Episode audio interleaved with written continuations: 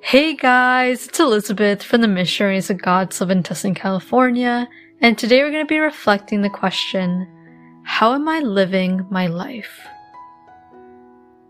But before we dive into this topic, I invite you to find a quiet place to sit. Strain your back, relax your shoulders, and take a deep breath in.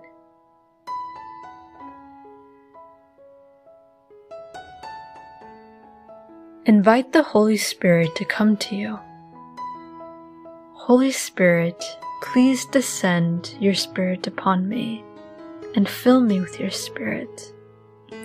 Please, Lord, guide me with any decisions that I need to make, with any feelings or struggles that I'm enduring. Please heal me wherever I need it. And please help me to grow more spiritually with you. Help me to be more humble. Help me to be more obedient. And help me to fall in love with you more and more every day.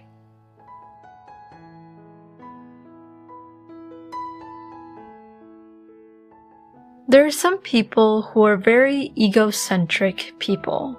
For example, they may think, I'm worried about my wants and needs. I'm worried about school. I'm worried about my acne. I'm worried about my nails. I'm worried about my video games. I'm worried about getting what I want. I'm worried about missing out and not having fun like the rest of the people my age. Notice that a lot of these worries are not necessarily bad, but the problem is the I, I, I. Me, me, me. People are just focused on themselves and they don't worry about others. They're stuck in their own world. Now, being self-centered is not a moral or grave sin. However, it can lead people into trouble. For example, people who are selfish are not the kind of people that we get along with.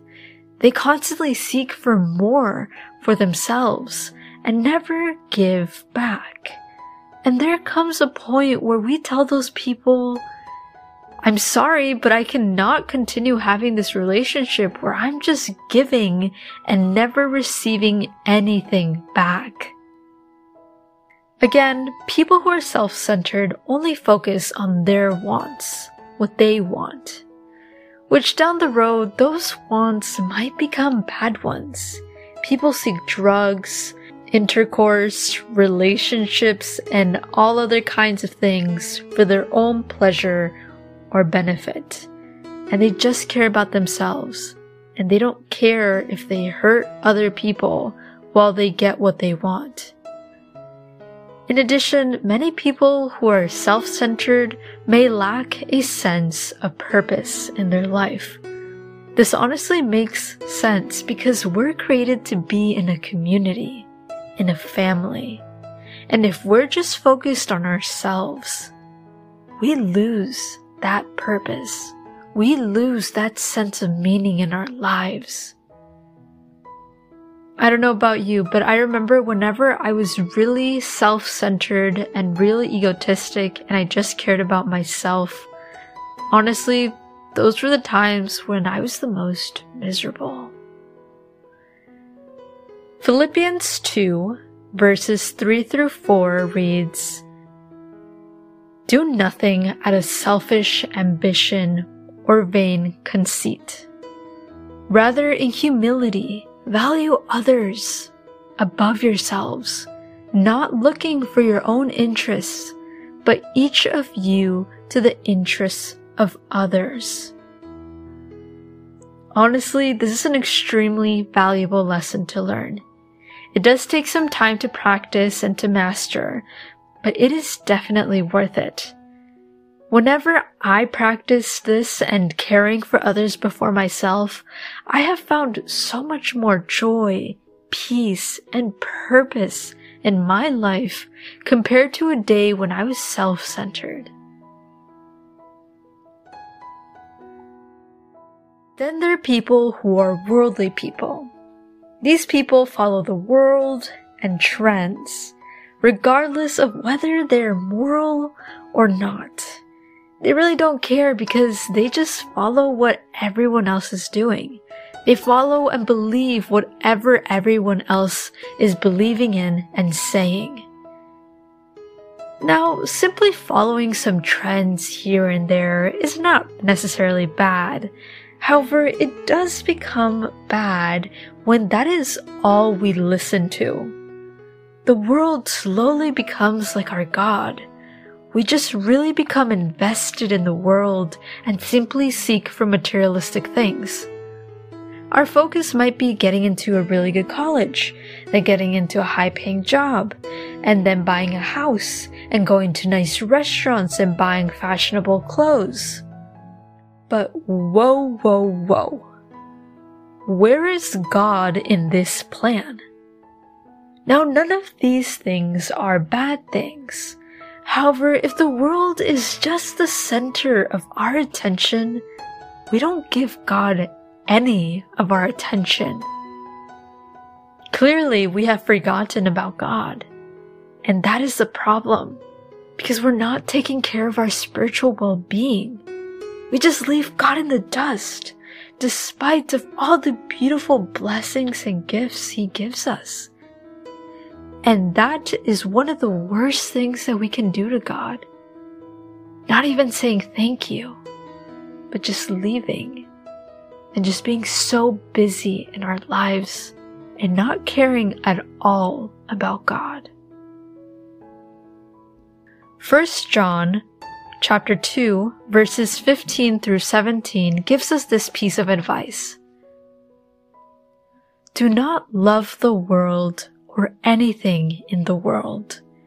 If anyone loves the world, love for the Father is not in them. For everything in the world, the lust of the flesh, the lust of the eyes, and the pride of life comes not from the Father, but from the world. The world and its desires pass away, but whoever does the will of God lives forever. This is very true. People who love the world do not love God. I mean, how can they? People cannot love two things at the same time. People cannot have two masters in their hearts. And just as the verse says, the world cares about things that people of God don't care about. Because those who truly love God only want to seek Him. They only want to do His will. However, those who love the world seek for worldly things, pleasures, and people's wants. And lastly, I like the last verse because it reminds us that nothing on this earth will last forever. So no matter how hard we work for something on this earth, like a house, having a lot of money, having a lot of fun, going on a lot of trips, or so many other things. Those things aren't things that we'll have forever. And they aren't things that we can take when we're dead. And that is why it is so important for us to live a Christ centered life. It is the best of all lifestyles a way of living where we're fulfilled because God gives us purpose and dignity when we become humble, obedient, and submissive to His will. But also, it is a way of living where we're not wasting our life or time on just the materialistic things or enjoyments, which are all temporal things. But when we live with Jesus, and have a strong, consistent relationship with Him and are serving Him consistently, God grants us the gift of eternal life.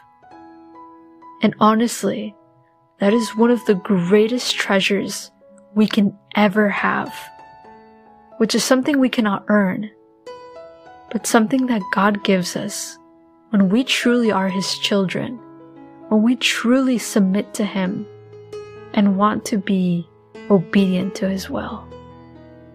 So I invite us to reflect on how are we living our lives? Are we self-centered people? Are we world-centered people? Or am I making an effort to live a Christ-centered life? Tell God, Speak to me, O Lord, for your servant is listening.